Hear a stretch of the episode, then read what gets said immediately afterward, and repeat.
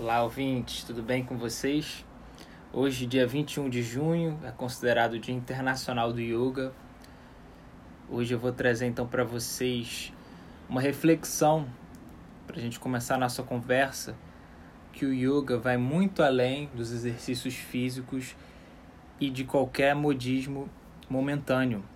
A gente pensar nas escrituras clássicas, mais de 5 mil anos atrás foi relatado o livro Bhagavad Gita, na qual existe uma conversa de Arjuna com Krishna, considerado Ishvara, Deus, na qual ele se indaga se ele deve lutar no campo de batalha, e é a partir dessa dúvida se inicia um diálogo entre Arjuna, o guerreiro, e Deus. E inclusive esse conhecimento é distribuído, cada capítulo trata de um tema relacionado a essa indagação de quem somos, de onde viemos e para onde vamos.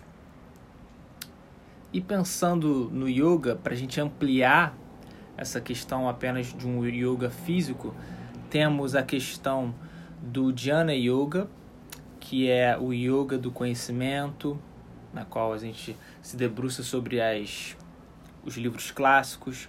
O Karma Yoga, que é o fazer desinteressado, significa que a gente faz uma ação não em busca dos resultados, mas porque aquele movimento é o certo a se fazer, é uma outra qualidade de relação na ação e na troca com o outro o Dhyana Yoga, que é o que eu vou aprofundar hoje no vídeo com vocês, considerado também como meditação, e o Bhakti Yoga, que é o yoga da devoção, encontrar esse eu divino que habita dentro de nós como uma centelha de Ishvara, que seria considerado Deus, Krishna, ou o nome que você queira dar relacionado a essa energia do absoluto.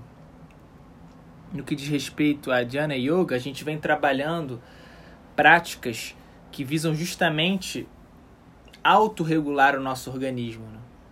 Quando a gente realiza em grupo, existe esse termo corregulação e individual, essa autorregulação. Então a prática meditativa ela é muito indicada nesse sentido, porque a gente tem uma resposta rápida também a nível fisiológico e também conexão mais profunda com os nossos corpos mental, físico e espiritual no que diz respeito à meditação interna, eu vou trazer aqui alguns exemplos para que vocês possam conhecer e buscar a meditação que mais se conecta com seu com sua busca mesmo de autoconhecimento. Temos a meditação mindfulness, que vem tido bastante adesão aqui no ocidente, que é justamente pensar em realizar as ações do cotidiano com a presença desse observador e estando sempre a cada movimento consciente desse momento presente no aqui e agora. Temos também a meditação zazen, oriunda do Zen budismo, né, uma prática de silêncio interior, na qual visa-se também encontrar esse lugar mais profundo na qual percebemos que não somos a mente, que a mente é uma ferramenta. Então, o zazen, claro que vai muito além disso, mas é justamente um mergulho interno nesse silêncio na qual a gente aumenta a percepção do observador através do silêncio interno. E no que diz respeito à meditação ativa, vou trazer aqui alguns exemplos. Tem uma meditação do Osho, o Health Dance, que é a dança da saúde, e o Shan Chuan, que eu trabalhei também em alguns vídeos, que é conhecido em português como um abraço da árvore, um Qigong chinês. Então todas essas práticas, elas visam trabalhar do externo para o interno. O Shan Chuan é bem uma postura física, mas que a partir do físico a gente realiza essa consciência que temos diversos corpos, como eu falei.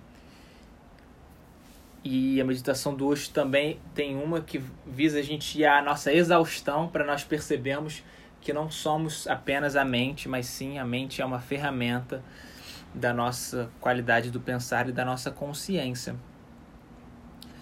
Então, pessoal, o vídeo de hoje foi justamente para ampliar e falar que a prática física do yoga é a ponta do iceberg de um mergulho muito mais profundo, como eu falei, de indagação da onde viemos, quem somos e para onde vamos. E a partir dessa perspectiva entender então o yoga como essa ação consciente com relação com relação direta ao divino, na qual temos o Paramatma como uma centelha divina desse absoluto. Então vamos ficar por aqui hoje. E desejo então que você busque esse conhecimento dessa filosofia milenar maravilhosa e também que você encontre o tipo de meditação que mais te conecta com você mesmo, com seus diferentes corpos.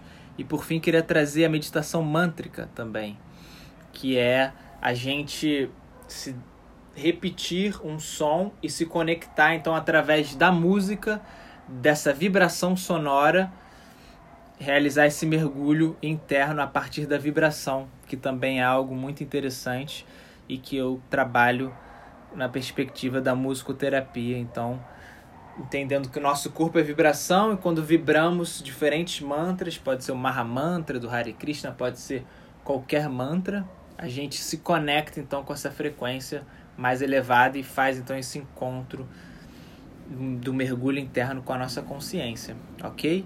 Então, boa prática meditativa para vocês e que vocês encontrem a meditação ideal para o seu processo de autoconhecimento e de autocuidado interno. Um grande abraço.